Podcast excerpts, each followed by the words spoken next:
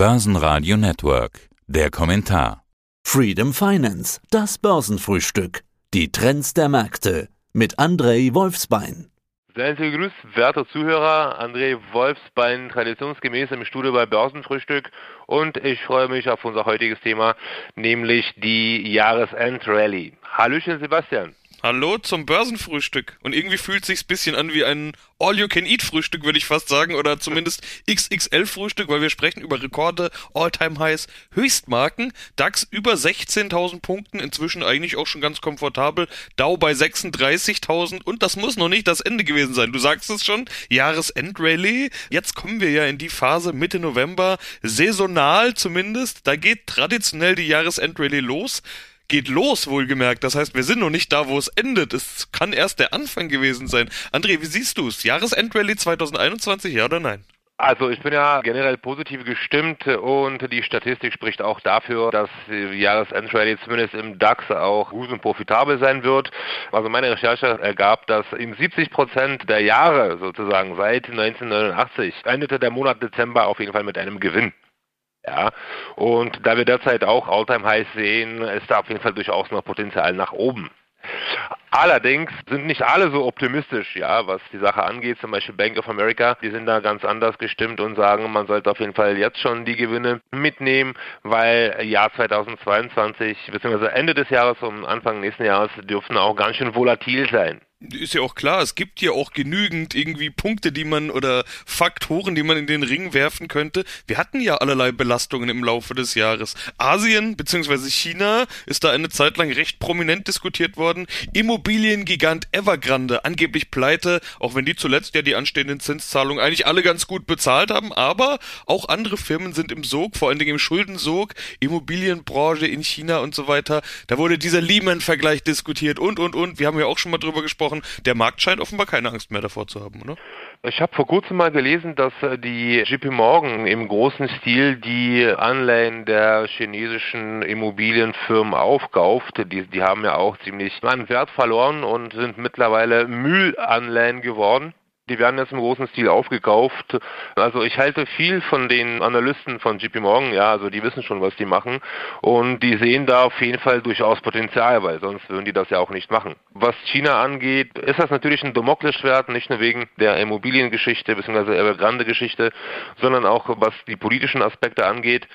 Aber zumindest die JP Morgan Leute sehen es anders und kaufen da im großen Stil ein. Um dann noch die weiteren Belastungsfaktoren anzusprechen, wie wir alle wissen, also steigen die Corona-Inzidenzfälle weltweit. Ich glaube, die Niederlande ist jetzt auch im Lockdown reingegangen. Und die Tendenz wird immer dunkler, um das mal so auszudrücken. Das belastet natürlich die Laune der Anleger. Ja, Lockdowns sind ja sogar wieder im Gespräch. Genau, also in Europa haben wir, glaube ich, wenn ich mich nicht allzu täusche, im Niederlande bereits einen Lockdown. Die dritte Welle wird definitiv kommen. Ich hoffe, dass sie ein bisschen glimpflicher ausgeht, ja, wenn die Pandemiewellen davor. Aber schauen wir mal. Auch ein ganz großes Thema oder ein ganz großes Belastungsfaktor ist natürlich die monetäre Politik in den Staaten. Ja, also. Ja, warte mal, die will ich, die will ich gleich raushauen. Ich habe noch einen anderen Faktor, der vielleicht ah, okay, nicht ganz okay. so, der vielleicht nicht ganz so gewichtig ist wie die Geldpolitik. Wir haben noch einen kleineren Faktor, der jetzt während der Berichtssaison, die jetzt ja gerade mehr oder weniger zu Ende geht, im DAX ist sie mit dem heutigen Tag durch. Bevor wir über Geldpolitik sprechen, will ich über Lieferkettenprobleme sprechen, Materialengpässe, gestiegene Rohstoffkosten und so weiter. Das war jetzt doch ein ganz großes Thema während dieser Q3-Berichtssaison. Viele Firmen leiden darunter, aber in den Aktienkursen sieht man es gar nicht. Wird das nochmal ein Problem?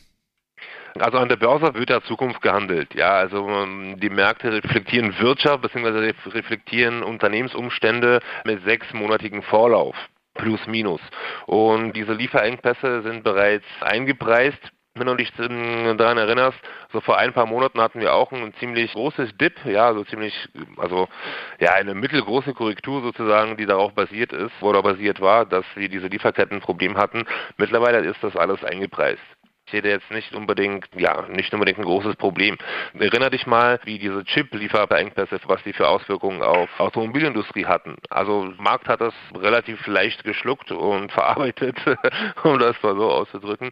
Also Lieferengpässe sehe ich jetzt nicht unbedingt als das Problem. Was ist mit den politischen Faktoren? Also von dort hatte man ja lange eher das Gefühl, dass das Interesse groß ist, die Konjunktur und die Börse weiter laufen zu lassen. Wir erinnern uns an Donald Trump mit seinen Steuergeschenken, Joe Biden mit seinen Investitionsprogrammen, wo unglaubliche Zahlen aufgerufen wurden und nicht zuletzt auch bei uns ein Finanzminister und vermutlich bald Kanzler Olaf hm. Scholz mit seiner viel zitierten Bazooka. Also die Politik, die schien ja eigentlich eher in der Stimmung zu sein, die Börse weiterlaufen zu lassen. Ja, das, also keiner möchte solch eine unpopuläre Entscheidung treffen, dass die Börsen dann abstürzen, aber wir sehen weltweit auf jeden Fall eine politische Wende, sprich weg von Pro-Wachstum-Politik und hin zu Anti-Inflationspolitik. Ja, vor ein paar Tagen kamen ja die Inflationsraten aus den Staaten raus oder wurden zumindest veröffentlicht und da hatten wir Inflationsraten von 6,5 Prozent und das ist wirklich jenseits von Gut und Böse und jenseits von Gut und Börse, wie ich immer sage, also die Löhne und Gehälter, die steigen wieder. Ja, das führt automatisch dazu, dass das Nullzins nicht mehr zwingend als Stimulus für die Wirtschaft nötig ist. Also die Lohn- und diese Mietpreisinflation, also Mietpreis vor allem hier in Berlin, die dürften auf jeden Fall hoch bleiben. Und das kann man nur mit Erhebung der Zinsen bekämpft werden bzw. gezügelt werden. Ja, also der Fed-Chef, der Jeremy Powell, der ist ja nicht unbedingt Freund der Taubenrhetorik, sondern der wird auf jeden Fall die Zinserhöhung durchführen, was natürlich als negativen Synergieeffekt an den Börsen zu verzeichnen wird. Das aus meiner Sicht ist auf jeden Fall der Belastungsfaktor schlechthin. Also die Inflation, ja, die lässt sich nicht mehr wegdiskutieren. Ich glaube, jeder bekommt sie inzwischen zu spüren. Wir haben aktuell auch noch Indikatoren gekriegt, die auf die Zukunft der Inflation deuten. Die Großhandelspreise beispielsweise so stark gestiegen wie seit Jahrzehnten nicht. Ich habe gesehen, so stark sind die Preise zuletzt gestiegen im Großhandel in, irgendwann in den 70ern. In den USA mhm. die Inflation, du hast sie gesagt, über 6 Prozent. In Deutschland sind es auch schon knackige 4,5 Prozent und da gehen die Prognosen ja auch eher in Richtung 5 bis Ende des Jahres. Die Notenbank, die US-Notenbank hat ja folgerichtig schon das Tapering eingeleitet, aber auch ganz viel davon gesprochen, dass man da behutsam vorgehen will und diese übliche Notenbank-Rhetorik eben. Aber jetzt sagen doch viele, muss da nicht noch mehr und schneller gehandelt werden? Du hast jetzt auch schon Zinsanhebungen in den Raum geworfen. Da traut man sich in der FED ja noch nicht so wirklich drüber zu sprechen. Du glaubst aber, die kommen bald. Es wurde ja zu 2023 avisiert, wenn ich mich nicht allzu täusche.